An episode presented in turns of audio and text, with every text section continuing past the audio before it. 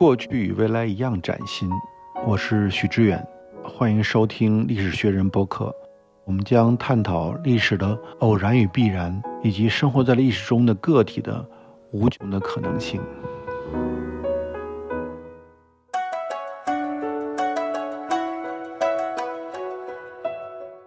各位听友，大家好，欢迎来到由历史学人和单向街基金会联合推出的播客空间。我是历史学人的实习主播丁天行。今天非常高兴啊，也请到了叶兆言老师。呃，大家好，嗯嗯，从南京其实是一个很好的了解中国历史的一个切入点。政治地位上，既是是这个六朝古都、十朝都会，各方面其实并不完全输北京、西安、洛阳这些。它倒不是一个输不输的问题，我觉得这个因为一输呢就有比较，一比较就有歧义啊。是，我觉得最大的好处，它是一个很好的一个平台，就是了解历史很好的一个平台和窗口。嗯，就是你通过这个窗口，你可以看到很多东西。对，它不存在一个排名的问题啊。对对对，因为排名的问题很容易引起歧义。它就是说，可能是一个更方便、更形象的一个窗口，更容易通过这个窗口看到这样的一个历史啊。就是我想说的是，就是它在经济上又是长江三角洲的重要的经济中心，在文化上呢，很多这个我们耳熟能详的文学作品啊，都是诞生于这个地方，比如《红楼梦》啊，《儒林外史》啊，还有 《桃花扇》什么的，就是这些都不用讲了，对吧？就是，但是我有种感觉，好像现在的人，他们并不像以前那样重视南京这个地方，不会像以前那样关心去了解这个城市。您有这种感觉吗？呃，我没有，我恰恰觉得现在是对南京的关注更多，因为过去历史上对南京真正关注的也不是很多。因为南京这个城市它有一个最大特点，就是它是一个失败的城市，那就是是谈不上关注，而是容易引起大家的感慨。这个城市一个最大的好处就是说，它给各种不同的人群提供了机会。一个失意者走到这儿的话，他会觉得人生算什么？自己的那点小苍凉算什么？这个六朝繁华说没有就没有了。南京这样的一个地方，这么这么，所以他就无所谓。所以为什么说你唐朝的诗人到过南京的和没到过南京的，他都很容易把南京写好？因为南京是一个非常容易做作文的题目。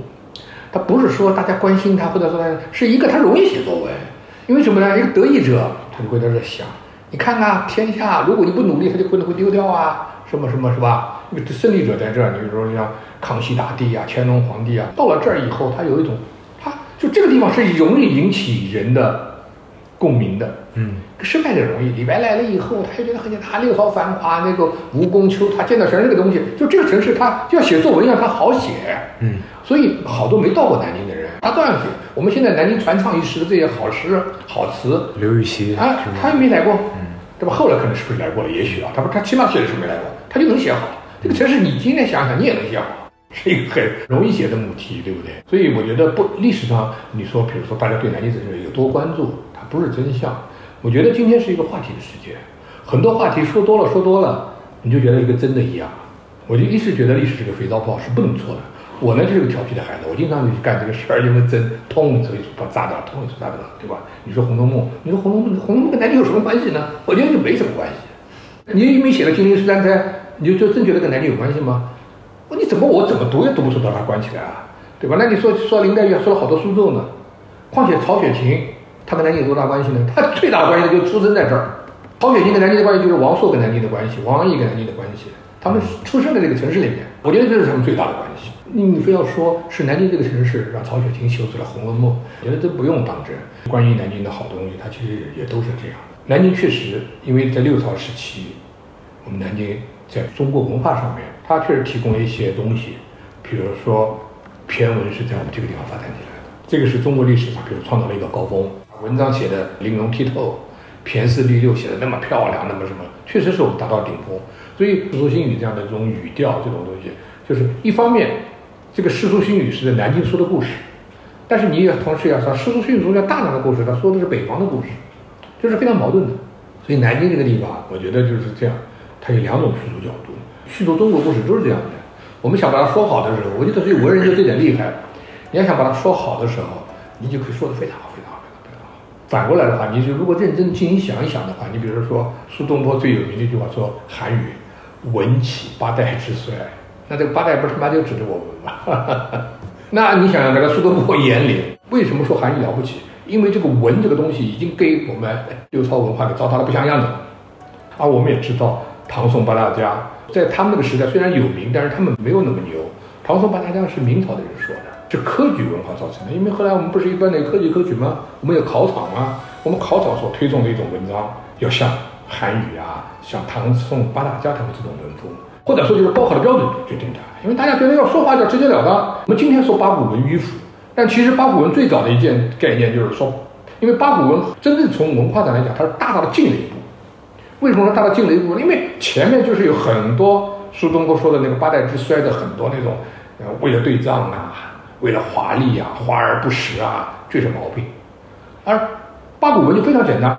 我们后来为什么又要反对八股文？这是因为后来的文化的进步，因为人有一代一代。但是你一定要有这样的一个意识，就是说，不要觉得六朝时期的人物写的就更漂亮，就比八股文就写得好。好的八股文相当漂亮，好多好多八股文其实是非常漂亮的。我们之所以要搞八股文，是因为我们要搞白话文运动，我们要推翻这种捆绑住我们的手脚，我们要去写出现代文章来。就是我有这种感受，可能是因为我。就是现在接触的朋友啊，包尤其是外地的朋友，他们可能对南京的认知是比较局限的。嗯，就是可能提到南京就知道个盐水鸭，或者就知道南京话有多么粗俗好笑。嗯，但是对于南京这些，包括您刚才说的这么多这么多的这个丰富的历史，他们并不知道。您觉得这跟就是南京对于古迹遗址或者他们的南京的历史文化的保存或者宣传工作这些方面有关系吗？没有关系，没有关系，一点关系都没有。就是这个，因为这个文物的保护吧，本来就是它也是个笑话。首先，我们从建筑上来讲啊，我们的建筑是土木结构。我们的文化非常简单的，我们要给儿子的话，我们不是留个城堡给他，我们是给他盖套新房子。因为木头过了段时间就烂掉了。所以在我们的文化中间，其实不存在古物。就在这一点上，我觉得我们是跟佛教的影响也很大。就一个古庙啊，我们中国文化中间其实是这样的。其实现在我们仍然骨子里还是这样。我们一个庙，我们从来不是考虑它的文物价值。我们说这个古庙，比如说古鸡鸣寺，那我们怎么叫好呢？就是说，如果我有钱了，我有文化的盛世了，我就重修一道金身，给菩萨再贴一道金，把它修得更富丽堂皇一点。这个是我们的一种文化。我们其实经常就在做这样一件事情。而你刚刚说的那个那种保护，在什么原汁原味啊，什么什么，那其实是另外一种文化，这是一种现代文化。现代文化特点是什么呢？是我们想通过文物，通过历史的包浆，看到历史。而我们过去的文化，我们其实是掩盖的。那么同样的道理，其实，在南京这个城市里，它本来就没有多少什么文物。因为当隋炀帝，也就是说杨广进入南京的时候，他父亲就给他下了条文件，说你他妈给南京给我灭掉。所以南京没有什么文物，都给毁掉了。那作为一个城市来说，这个城市引以为豪的，并不是说它有多少个古物。你南京你找不到多少古物。比如说我们举个例子，南京都知道无量殿，那无量殿叙述的是一个什么样的文化？我觉得这个文化，它的叙述文化，其实被今天很多人忽视的。无量殿它是叙述了中国的一种对人的意志的重要性。什么叫人的意志的重要性？就是说，无量殿这个地方叫灵谷寺。那么这灵谷寺它最早在哪儿呢？最早就在明孝陵这个地方。那么有个皇帝看中这个地方，这要做我的陵墓了，那你责任什么什么历史啊，什么什么？因为中国人没这概念，拆迁就是撤迁，很简单，所以他就拆迁到了今天这个地方去。就是今天的灵谷寺这个位置，无量殿是从明孝陵这个位置上就迁到这儿了。我们知道历史上的王安石，他死了以后就葬在南京的，他就也就葬在那个地方。那他很简单，皇帝要再来，对不起，你给我迁走。所以，这王安石的坟最后迁到哪儿去，我也搞不清楚。有人说迁到老家了，有人说在河南，这个是有争议啊，不重要。这是皇帝一声令下，这就你说什么文物啊，说王安石在历史上有地位，这个根本不重要。就是南京很多古迹什么，它逻辑都是一个逻辑。就是人的意志就决定天而已的决定了，所以灵谷寺这个地方就迁到了今天的所在的位置。但是我们今天去灵谷寺，你看到无量殿的时候，它和灵谷寺已经没有关系了。灵谷寺是旁边的一个小庙，我不知道你去过没有？对，我去过，去过对吧？那个现在叫灵谷寺，但其实真正的灵谷寺就是无量殿，其实它其中很重要的一个建筑。真正的灵谷寺曾经很大，那为什么会变成今天这个样子呢？那就是因为国民政府定都南京了。他定都南京以后，他要修建他的烈士陵园，他就看中了这个地方。那对不起，你就你就迁走吧。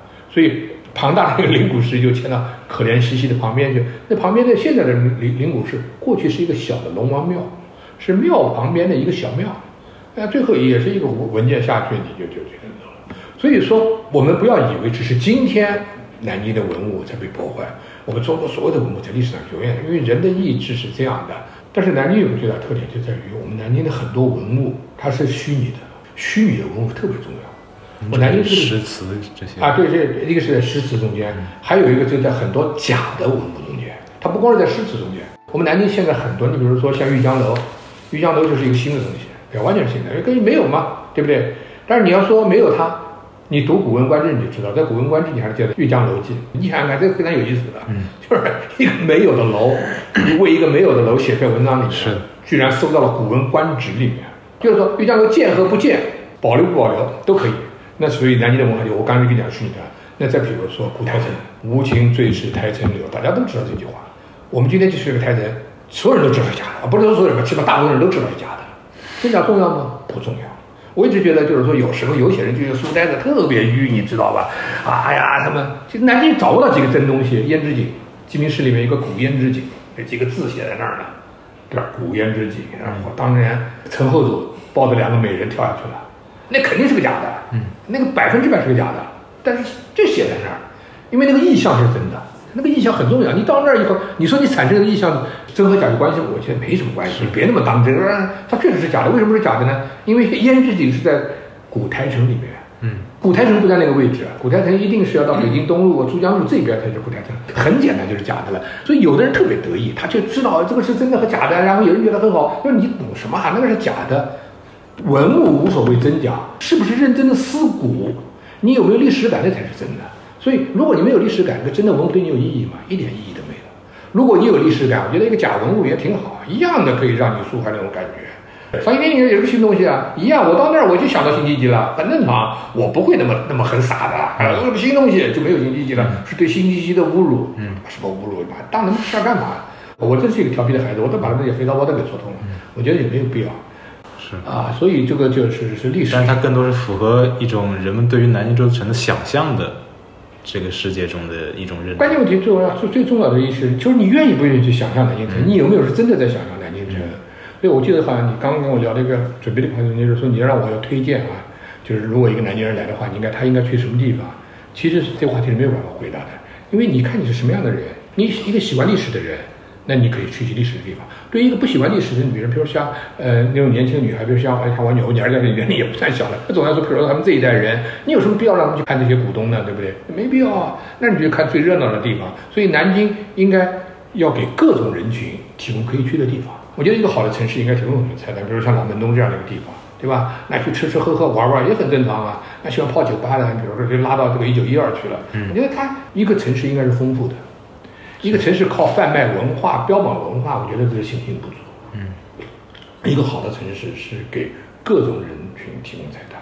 嗯，一个好的城市是让旅游者感到有意思啊，因为每个人旅游的点是不一样的。好多人是打卡，我到南京来要我要认个地方，比如说他想了解民国，那你就给他塞个总统府里就拉倒了。他比如说喜欢科举文化的，还喜欢能够高考得力的，你就给拉到那个公园庙，让他们去。江南贡院啊，江南贡院去转一转啊，古人怎么考试的，怎么怎么怎么的，这这这是真是假也不一定最重要，无所谓啊。喜欢自然风景的，你带点玄武湖啊、青龙都可以。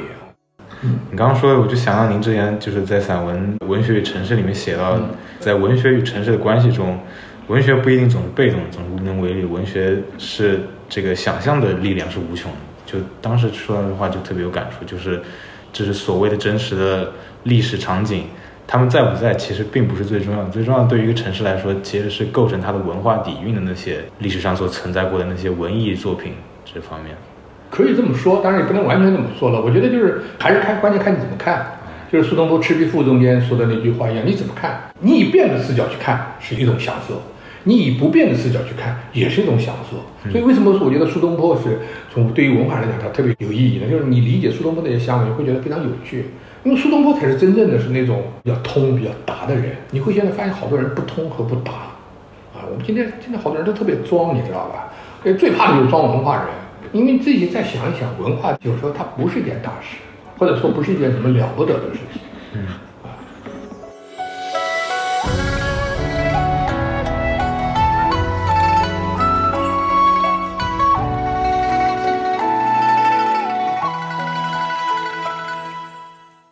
再谈谈您的最新的小说《一凤之门》吗？因为我前两天正好也在看这本书。您在构思这本书中的人物的时候，你会取材于身边的现实中的南京人吗？或者更大一点问的话，就是您在进行这种虚构类写作的时候，尤其是这种可能您自己本人没有经过的时代的话，您会去更多的去查阅历史资料啊，去对应一一对应呢，还是去根据自己的想象？在自己所见的南京人的模样上去进行这个文学创作。呃，这个呢，其实就是两说。我觉得我身上好像具备了两个人一样。我刚才跟你聊的是另外一个人，是一个读书人。我觉得我从本质上来说，我觉得我确实是一个读书人。我真的是喜欢阅读。另外，我也是个想遐想者，我想象的特别多。那这只是一方面。另外，再换个角度，就是你现在其实刚才跟我聊的，就让我说的，其实是另外一个话题。我又是个天生的写小说的人。我一直觉得写作嘛，想写就行了。我过去一直没觉得自己有写作的才能，就是或者说有写小说的才能，我只是源源不断的写。但是现在可能随着老了，随着什么以后，我发现可能确实我天生也是一个小说家。就是说，这其实一个写小说的一个导演和你刚跟他聊天那个人，他其实他其实某种他不是一个人，因为小说有好多小说另外的传统、另外的技巧。另外呢，比如刚才跟你聊的空间啊、时间啊，这个空间啊、时间啊，它和我们前面跟你聊的南京历史，它它其实没什么关系的。它那种空间感、时间感，它是小说的，或者说就是这样。你到了美国，你可以会那种，其实它其实是两个，就是虚构和非虚构，它是两个截然不同的东西，两个截然不同的思路。一个是足球，一个是篮球，它完全不一样的规则。那就是说，这两个东西，你可以说它都是都属于体育运动，都属于球类，但是它其实完全不一样。那么就也就是说，写小说和那种思考、那种思考完全不一样。所以写小说有很多说不清道不明白的地方。你比如你刚问我，你说你会不会借鉴身边的人物？当然绝对不可能不借鉴。但是我想告诉你，写小说更重要的是一个人的想象力。就是没有想象力，你是没有办法去写小说的。因为小说有好多小说的元素，它有好多规则。我对文学、对小说的认识，是我后面这边强给我的。我更喜欢读的是小说。我小时候读的更多的小说，那么就读了很多好多小说以后。好的小说，它给你形成了一种小说观，它会教给你什么样的小说才是好的小说。比如说，当我们说起契诃夫这样的一个例子的时候，我们在课本上接触到了很多契诃夫的小说，比如说《反感》啊，比如说《呃套动人》啊，契诃夫的小说经常适合一个课本。但是因为我读多了，我就知道这都不是好小说。包括像欧亨利的小说，在课本中也特别多。为什么说不是呢？因为这种它只是小说的一些基本的要求。它有一个好的构思，要有好的结尾，读了以后会让人感到惊叹。那这个它是文学的一个最基本的一个东西，但它并不代表是最好的东西。否则的话，你就不能理解为什么杰克夫经常说我是从一个三流小说写出来的。他所指的三流小说，就是指我们教材上所用的这些东西，因为这些东西它都很简单。欧亨利的小说作为单篇，作为我们讲解文学，跟一个不懂文学的人讲，它是非常适合于讲，因为这个故事，比如最后一片落叶啊。啊，麦琪的礼物啊，它是很容易告诉你文学就是应该这样，但是他有一个巨大的毛病，或者他一个巨大的弱点，他把文学弄得非常纤细、非常牵强。他不是文学的一个高的水准，他是文学的一个基本水准。那么高的水准是什么？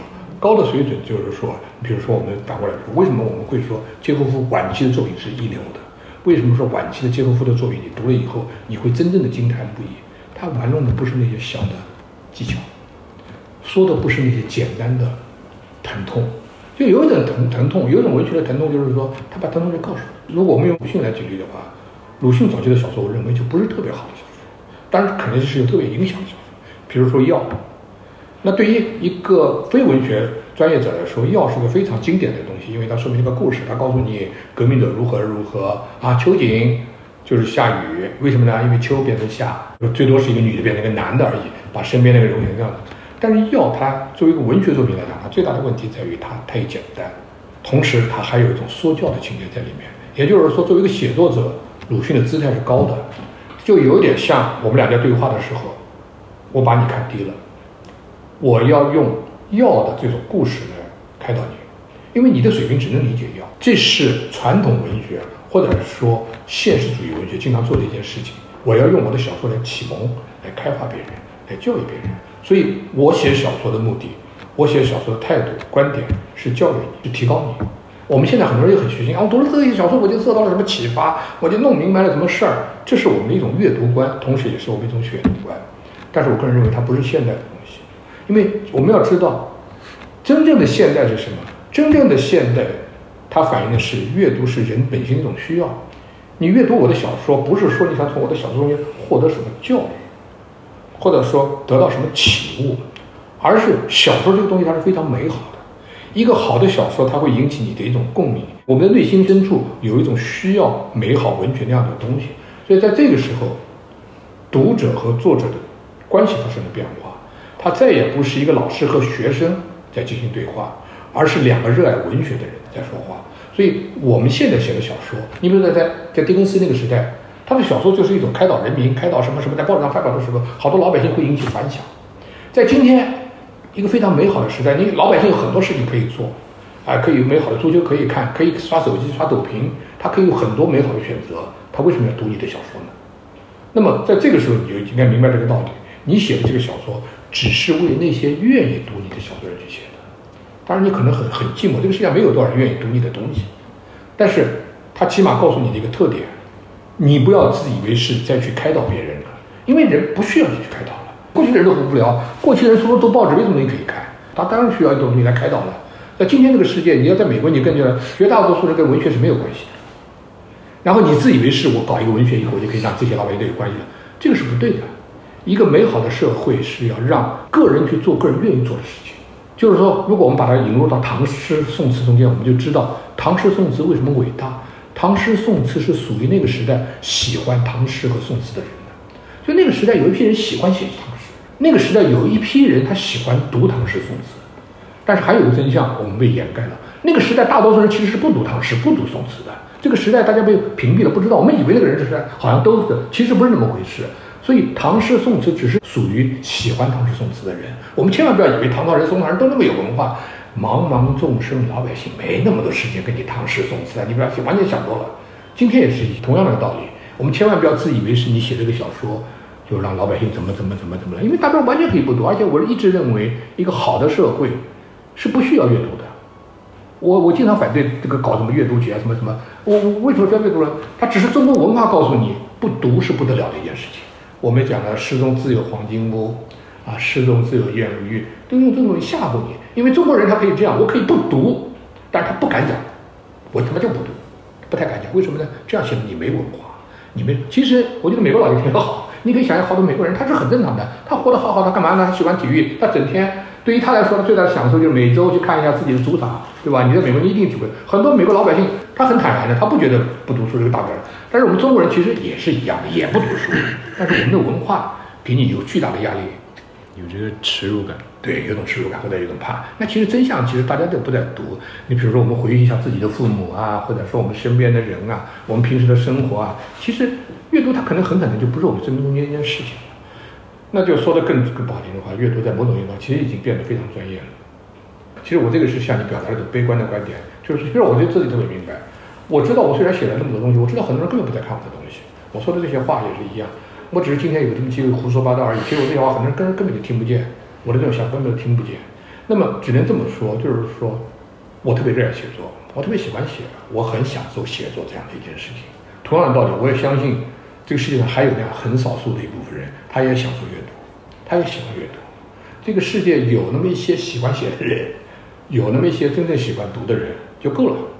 真的就够了，你不要以为一本书畅销了上千万，这一千万人都读过这个书，不一定的，因为今天是一个话语时代，当一本书被宣传到一定时候，大家都会背这样一本书，并不意味大家都在看这样一本书，不一定的，因为今天只是一个话题的时代，很多人了解一本书，只是媒体介绍这本书，但是尽管悲观归悲观，我也知道还是会有一些人看，因为什么呢？阅读本身很美好的，因为你想像每再想一想，其实每个人都有自己的阅读状态。每个人都喜欢读自己喜欢读的东西，对吧？你肯定是有的，你肯定是有的。每个人都是有，只是不一样而已。所以我像对看手机啊什么，我从来不反感的，因为我觉得恰恰是因为有了手机，我们的阅读变得增加了。那过去人更无聊，有人说你这整天刷抖音就不就，你以为他不刷抖音他就很有聊了，他就很牛了，他就很有文化了，一样，他就是那么个人。你有了个手机，我觉得挺好，他也可以读到一些好东西啊。那更说一句话，就是这个当然不应该说，我我确实是很悲哀的，因为文学。从来就是属于少数人的，而且文学也没什么多大用处。你说要通过文学来改变这个社会或者对抗什么，这非常可笑，那是不自量力啊！但只能告诉你，就是文学的东西本身确实很美好。你像对于我来说，我觉得写小说真的是非常有意思。我是一个真的热爱写作的人。嗯这也是您的历史观嘛？就是 其实并不是用来教育人，只是一个一个美好的精神世界的空间而已。呃，主要是事实如此，这让你很悲哀的说这样的一句话，因为这个教育也是社会很重要的一部分。但同时，我们也知道，其实，在我们的生活中间，在我们的审美中间，有很多不一定为教育。你去看一场戏，包括你去听崔健的那个歌，有时候你就是为了就就想进去吼吼，进去跺跺脚，进去跟着跟着哄一把，对吧？那种感觉特别重要，就那种参与感特别重要。你是去接受教育吗？我觉得很可笑嘛，对吧？你说你这个，他完全不是这样。我是想，这个时代共鸣可能更重要。嗯，因为没有共鸣，就一点意义都没有。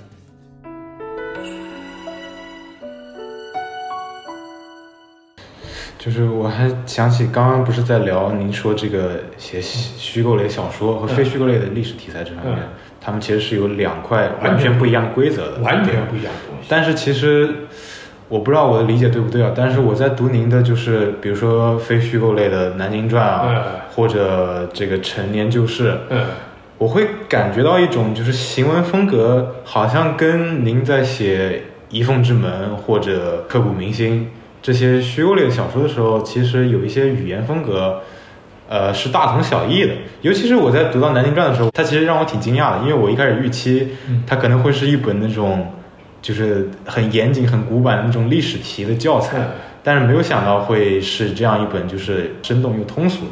人们也经常说这个文史不分家，从这个司马迁的对对对对就开始。想请教您，您会怎么去描述文学和历史之间的关系？我会非常强烈的提醒自己，我会把这两个东西完全分开。完全分开。对，因为历史是地理，小说是小说，就是或者虚构是虚构，非虚构是非虚构，我会把它完全分开。非虚构中间你是不能虚构的，对吧？你说在南京在中间我就不能虚构，我在南京在中间我，比如说我用了小说，那就不是我说的，我就告诉很明白，这个事情你说假的那不是我说的，我就把它引在，你看我南京在用的是这样的一种技巧，就是说我会用到一些虚构的东西，虚构的东西，但是我告诉你这些虚构东西，比如是是三国演义里的，错误不是我的事情，我很严格的遵守这种规则。比如我又引用这段话，这段话如果是错的，不是我说的，我会告诉你这话是别人说的。这个是写文章的风格。那么也就是说，在非虚构作品中间，当你用到虚构的东西，你得告诉别人这是假的。同样道理，在虚构的作品中间，那么这就很简单。你比如说我在小说中我用了大量的这个历史人物，对不对？那我基本上确实是有影子的，不是一点不靠谱的。但是我就觉得这个东西对我来讲完全是随手捡来。为什么随手捡来？就是在虚构的小说中间用到一些真东西的话，就像我装修房子的时候，其实就是用了几个假股东。我就是我为什么要用这么几个东西放在这儿呢？因为这几个东西放在这儿，它给你会有一种身临其境的感觉。嗯，它只是一种技巧。在虚构的小说中间，怎么把假东西写的跟真的一样？它这就是一种技巧。那么这种技巧要是如果放在体育上来形容，就是篮球有篮球的规则，呃，足球有足球的规则，但是有些共同点它是在的。比如说需要一个好的身体，也需要天资了，一定的天资，它很多条件是一样的，就是处理手段，处理它是一种能力的问题。那这些东西，其实我觉得在某种它是很专业的，它是需要训练的。所以对于我来说，你表扬我的小东西，好东西跟真的一样，它其实对我来讲不是表扬，因为这是一个很低的要求。说白了一句话就是说，吹牛就要吹的跟真的一样，就这么简单。所以好的小说，好的虚构的就是这样，就假的说的跟真的一样。但是你记住，这个不是小说最重要的。是我记得您曾经也说过，这个虚构作品是在追求我们需要的另一种真实和真相不一样的东西。对对我当时听到时候就印象特别深，因为就是阅读那些历史的专业类的、学术类的文献的时候，我发现自己并不是那么敏感，就是会觉得板上钉钉的事情，我为什么就可以完全的去信任他们，反而不会那么敏感，反而是对于文学艺术类的描绘一个地方、一座城市或者一段历史的往事的时候，我会更加觉得会更勾起我的好奇心。比如说，透过这个杨奎和芷欣的这段爱情故事啊，我会更把这段历史往事记得更加的牢固，会觉得这个情感是真实存在的。你要作为历史来看，那你还得还是更多的还得看非虚构。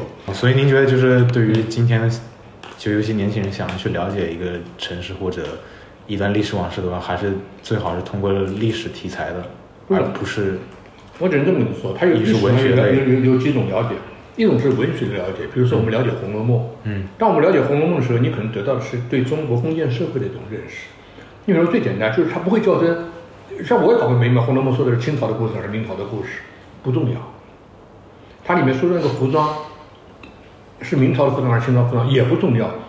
专家他们可能看出来中间是有差异的，一会儿是明朝，一会儿清朝，因为小说家具有时候是会胡说八道的，所以它这个变得不重要了。那重要的是什么？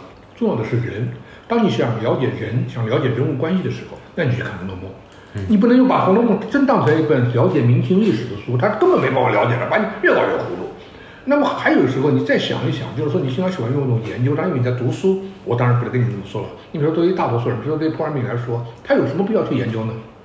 除非给他个任务，他要完成，否则对于他来说就是欣赏。他想看《红楼梦》，他想看《三国演义》，他对于他来说，他是一种欣赏，他不存在个研究的问题。那就想看是人生很重要的需要。我像我我肚子饿了，我就想吃，你知道吧？阅读有时候也是这样的，就是你想看，这个特别重要。